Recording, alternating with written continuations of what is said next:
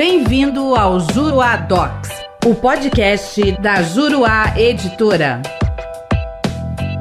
Olá, tudo bem? Eu sou o professor René Hellman e neste podcast nós vamos falar de honorários de sucumbência em ações de desapropriação. O Decreto-Lei número 3365 de 1941 disciplina sobre as desapropriações por utilidade pública e em seu artigo 27, parágrafo 1 estabelece que a condenação ao pagamento de honorários de sucumbência ocorrerá quando o valor da indenização estabelecido pelo juiz for superior ao preço ofertado pelo desapropriante será a diferença entre o valor da indenização e o preço inicialmente ofertado pelo desapropriante a base de cálculo para a fixação da verba sucumbencial com o limite mínimo de meio e máximo de 5%.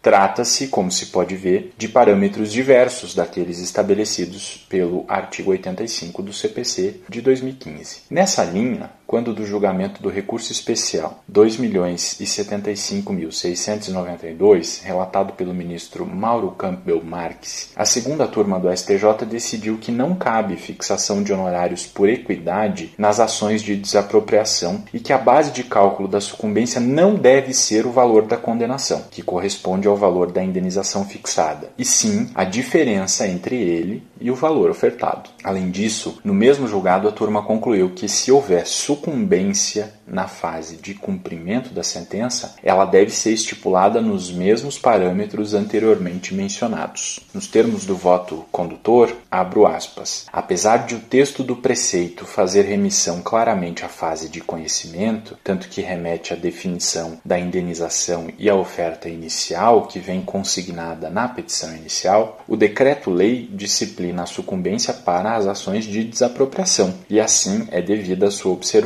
em todo todas as suas fases no que for cabível. Quer saber mais sobre o assunto? Venha conhecer os meus comentários ao CPC de 2015 na plataforma juruadocs.com. Espero você lá. Até a próxima. Nosso podcast fica por aqui. Com o Juruadocs, faça mais, faça melhor. Até o próximo.